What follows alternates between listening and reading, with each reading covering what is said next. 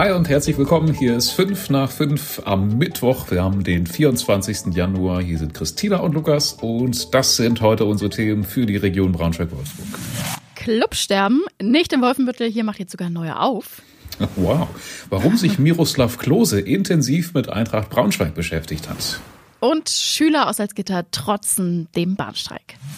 Ja, erstmal müssen wir aber, glaube ich, ganz kurz aufs Wetter schauen. Es ist aktuell ziemlich stürmisch, nichts Außergewöhnliches zum Glück. Typisches Sturmtief für den Winter, aber so ein paar Schäden gibt es trotzdem.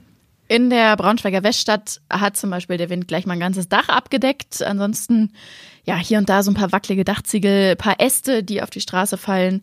Ähm, Im Kreis Gilforn zum Beispiel, da hat ein Ast äh, ein Auto getroffen und im Kreis Peine, da liegen auch mehrere dicke oder lagen mehrere dicke Äste auf der Straße. Ja, und im Kreis Peine hat die Feuerwehr sogar mal aufgefordert, auch mal selber tätig zu werden und einen Ast vor der Straße zu nehmen, anstatt als Autofahrer dran äh, vorbeizufahren. Also einfach mal anhalten, an der Seite stehen bleiben, aussteigen. Und äh, ja, wenn man sich nicht selber in Gefahr bringt und der Ast nicht viel zu schwer oder zu dick ist, dann den einfach schnell selber an den Straßenrand äh, schieben oder ziehen. Da wäre allen geholfen wahrscheinlich und die Feuerwehr muss nicht extra anrücken. Was jetzt aber außerdem auch noch passiert, die Pegelstände an unseren Flüssen, die steigen schon wieder. Äh, also es ist ja irgendwie so eine, so eine Dauerleihe, die wir hier äh, sagen. Das liegt jetzt aber tatsächlich auch wieder am Tauwetter. Also in Allerlein und Oker kann es stellenweise schon wieder losgehen mit leichten Überflutungen. Es ist aber eben auch so, dass die Böden immer noch total feucht sind und einfach kein Wasser aufnehmen können. Wo soll es denn hin? Äh, also nicht mal das Weihnachtshochwasser ist ja bisher richtig abgeflossen. Ich glaube, jetzt so richtig schlimm wird's auch erstmal nicht. Ne? Kann nur sein, dass die klassischen Überflutungsgebiete, Wiesen und Äcker dann eben wieder ein bisschen Hochwasser haben. Aber ist jetzt keine Katastrophe, die uns droht. So, eine Katastrophe ist für viele der Bahnstreik, der ja seit heute Morgen läuft. Und äh, ja, wir kennen das sicher alle, wie nervig das ist, wenn so Züge ausfallen und Pläne dadurch vielleicht platzen. Für manche ist es wirklich dramatisch. Wir haben da eine ja, herzerwärmende Geschichte aus Salzgitter gefunden, die aber auch zeigt, wie hilfsbereit unsere Region ist. Das ist wirklich toll. Also wir fangen am besten von vorne an. Ähm, die zehnte Klasse der Hauptschule in Salzgitter-Tide, die wollten nach Berlin auf Klassenfahrt fahren. Das ist ja eigentlich in vielen Schulen Standard, meistens auch in Gymnasien, aber nicht so in Tide. Dort an der Hauptschule sind nämlich hauptsächlich auch Kinder aus sozial schwächeren Familien, viele auch zum Beispiel mit Migrationshintergrund und viele Familien konnten sich den Beitrag von 40 Euro zur Klassenfahrt eben einfach nicht leisten. Und ähm, das mag man natürlich auch nicht so unbedingt zugeben. Also die Kinder, die sollten sich melden, wenn ihre Familien finanzielle Unterstützung brauchen.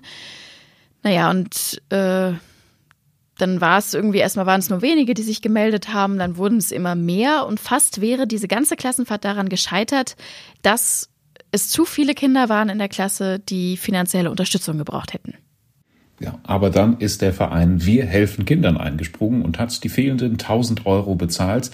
Die Klassenfahrt war also dann doch erstmal noch gerettet, bis die GDL den Warnstreik angekündigt hat. Äh, ja, von purer Freude dann also echt wieder ins blanke Chaos. So ein Mist. Aber der Verein äh, ist noch ein zweites Mal eingesprungen und hat, das muss man sagen, ist echt fast eine Meisterleistung, irgendwoher in diesen Tagen noch einen Bus organisiert, ähm, der die Schüler jetzt nach Berlin gefahren hat. Weil, äh, also Busse sind natürlich Mangelware, weil einfach alle Busse äh, mieten wollen, alle sind mit dem Bus unterwegs. Aber am Ende hat es in Salzgitter eben doch noch ein richtig schönes Happy End gegeben. Ey, ohne Witz, das ist so cool. Also da kriege ich richtig Gänsehaut. Solche Geschichten sind einfach so toll und dass, dass Leute dafür andere einspringen, das sind wahrscheinlich ja alles fremde Menschen für die in der Hauptschule. Die kennen die Schüler noch nicht mal und trotzdem dann so ein Einsatz. Tolle Geschichte. Richtig, vor allen Dingen, wie, wie die Schüler da jetzt auch von profitieren. Ne? So eine Woche in Berlin. Ich glaube, oh ja, jeder ich hoffe, kann, sich, kann sich an seine Klassenfahrten erinnern. Die lernen da bestimmt. Also die haben auch verschiedene geschichtliche Punkte und sowas. Also die lernen bestimmt mehr als in der Woche Schule. Denke ich auch. Verpflichtende Extraschichten gibt es gerade im VW-Werk in Wolfsburg. Das ist ja erstmal eigentlich total die gute Nachricht. Freuen wir uns alle für Volkswagen, dass die ihre Produktion äh, mal wieder hochfahren müssen. Andererseits, wenn man sich in die Angestellten reinversetzt, Extraschichten naja, weiß ich auch nicht, wie groß da die Euphorie ist. Ähm, man kommt wahrscheinlich nicht drum rum. Ne? Verpflichtend ist verpflichtend. Aber ich denke mal, man kriegt ja sicher auch mehr Geld, würde ich mal stark annehmen. Ja, vermute ich auch. Ähm, Im Februar und März stehen auf jeden Fall in allen Linien im Stammwerk jede Menge Wochenendschichten an. An der Montagelinie 1 zum Beispiel. Ähm, da entsteht durch den Tiguan mehr Arbeit. Da gibt es dann samstags Frühschichten. Ebenso sieht es unter anderem zum Beispiel bei den Golflinien aus. Ja, ist also ein bisschen mehr los jetzt im ersten Quartal in Wolfsburg bei VW. Ich persönlich muss aber sagen, ich würde lieber Samstag noch arbeiten, als äh, eine Nachtschicht zu schieben. Die ist aktuell bei VW ja noch kein Thema an den Golflinien. Und das ist generell so eine Sache, ob die Nachtschicht bei VW zum Auslaufmodell wird. Spannende Frage, die sich unser Kollege Thomas Kruse gestellt hat. Seinen Bericht verlinken wir euch nochmal. Christine, hast du schon mal Nachtschicht gearbeitet oder ist Frühschicht bei dir das härteste der Gefühle gewesen? Ab wann zählt man Nacht und ab wann ist es äh, früh? Ja, wann hast du, du hast ja beim Radio in der Frühschicht so, wahrscheinlich so um vier angefangen, denke ich ja. mal, ne? Oder wann? Ja, ja genau, vier ja. Uhr war Start. Ja, ich, dann also, hat man ja eigentlich auch nicht so richtig eine Nacht. Es, es zählt, glaube ich, als Frühschicht. Nachtschicht ist, glaube ich, wenn man so abends anfängt und dann so, gefühlt ganz Braunschweig schaut gerade jeden Nachmittag Shopping Queen. Also habe ich zumindest das Gefühl, ich habe es noch nicht geschafft. Äh, diese Woche laufen ja die Folgen, die in Braunschweig gedreht wurden. Und da schaut man natürlich mit besonderem Auge hin. Wir haben vorgestern drüber gesprochen. Es gab seitdem aber auch schon ein paar spannende Erkenntnisse, kann man sagen. Ja, die erste ist auf jeden Fall, dass Guido Maria Kretschmer sich quasi selbst eingeladen hat hier zu uns nach Braunschweig. Ähm, er will hierher kommen. Er kannte Braunschweig anscheinend gar nicht so richtig und war überrascht, als er gesehen hat, wie schön es doch bei uns ist. Ähm, ja, als wir ja. das dann bei Instagram gepostet haben, haben sich die ersten Damen in erster Linie auch schon direkt gemeldet und angekündigt, dass er zum Kuchenessen vorbeikommen könnte oder dass ähm, man gerne eine kleine Stadtführung ähm, anbieten könnte. Die zweite Erkenntnis ist, ist, dass er sich dann auch noch ein bisschen in unseren Oberbürgermeister verliebt hat, wie so aussieht. Hast du das mitbekommen? Nein, wieso? Wie, was? Na, ich, ich, keine Ahnung. Ich glaube, eine Kandidatin von Shopping Queen äh, arbeitet im Rathaus oder so ähnlich. Und ja, dann wurde auch der Bürgermeister kurz mal eingeblendet im Bild und Guido meinte dann direkt, oh Mensch, das ist ja netter, der sieht ja toll aus oder so ähnlich. ja, fällt ins Beuteschema. Schön, schön, schön. Naja, aber also die kan Kandidaten, äh, Kandidatinnen sind es ja äh, selbst, die ja, haben jetzt nicht so viel Euphorie bei ihm teilweise ausgelöst. Äh, Thema verfehlt, hieß es das ein oder andere Mal schon. Ähm, wir berichten da natürlich immer drüber, verlinken wir euch in den Shownotes. Ja, seit über zehn Jahren gibt es in Wolfenbüttel keinen einzigen Club mehr, wo man abends mal vernünftig hingehen kann. Aber Tatsächlich im Jahr 2024 ändert sich anscheinend wieder alles. Diese Zeiten sind vorbei. Geplant ist ein neuer Club, der Endstation 21 heißen soll. Und ja, das Coole ist, dass er jetzt schon aufmacht an diesem Wochenende.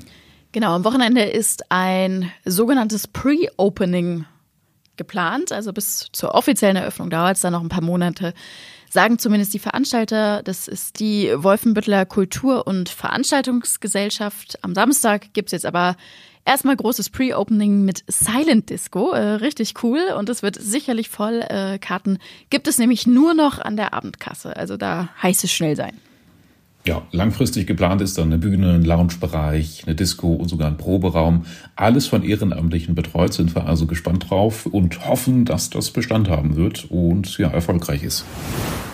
So, zum Schluss haben wir noch eine spannende Leseempfehlung, nicht nur für Fußballfans. Miroslav Klose, ein Fußballstar, den, naja, Jüngere vielleicht gar nicht mehr so richtig kennen. Vielleicht den oh, Namen irgendwie Lukas. schon mal gehört oder so. Nein. Oder? Nein. Naja, also Miroslav Klose, das war ja so bis, bis wann hat der denn gespielt? Das 2010 oder so? Ich weiß es nicht so richtig. Na, stell dir mal vor, dann bist du 2008 geboren, dann hat man von Klose nicht mehr so viel mitbekommen. Also ja, okay, ich, das ich stimmt. weiß nicht genau.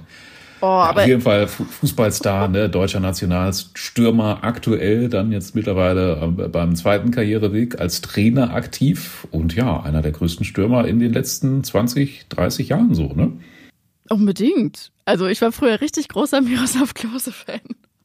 Und als der aufgehört hat, äh, habe ich dann auch aufgehört, mich mit Fußball zu beschäftigen, muss ich gestehen. Ach, also, daran liegt, an ja, ihm liegt es. Ach so, an, ihm, Mist. an ihm und Lukas ja. Podolski hing es. Ja, aber es hätte, jetzt, es hätte jetzt tatsächlich sein können, dass du dem Fußball wieder etwas aktiver äh, dich zuwenden hättest können, denn Miroslav Klose hat sich in den letzten Monaten intensiv, so heißt es, mit Eintracht Braunschweig beschäftigt, weil er tatsächlich auf Jobsuche ist und ja, es sieht fast so aus, als hätte er vielleicht einen Job an der Hamburger Straße sich erhofft, was natürlich äh, eine Riesensensation gewesen wäre. Was dahinter steckt, hat unser Kollege Tobi Feuerhahn herausgefunden und aufgeschrieben. Seine Story über Klose und die Eintracht verlinken wir euch.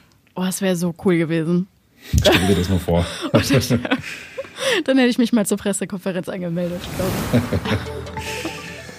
So, das war es heute auch schon für uns. Äh, schön, dass ihr dabei wart und auch morgen wieder dabei bleibt. Montags bis freitags gibt es 5 nach 5 immer zum Feierabend und wir melden uns ab für heute. Bis morgen. Genau, schönen Feierabend. Tschüssi.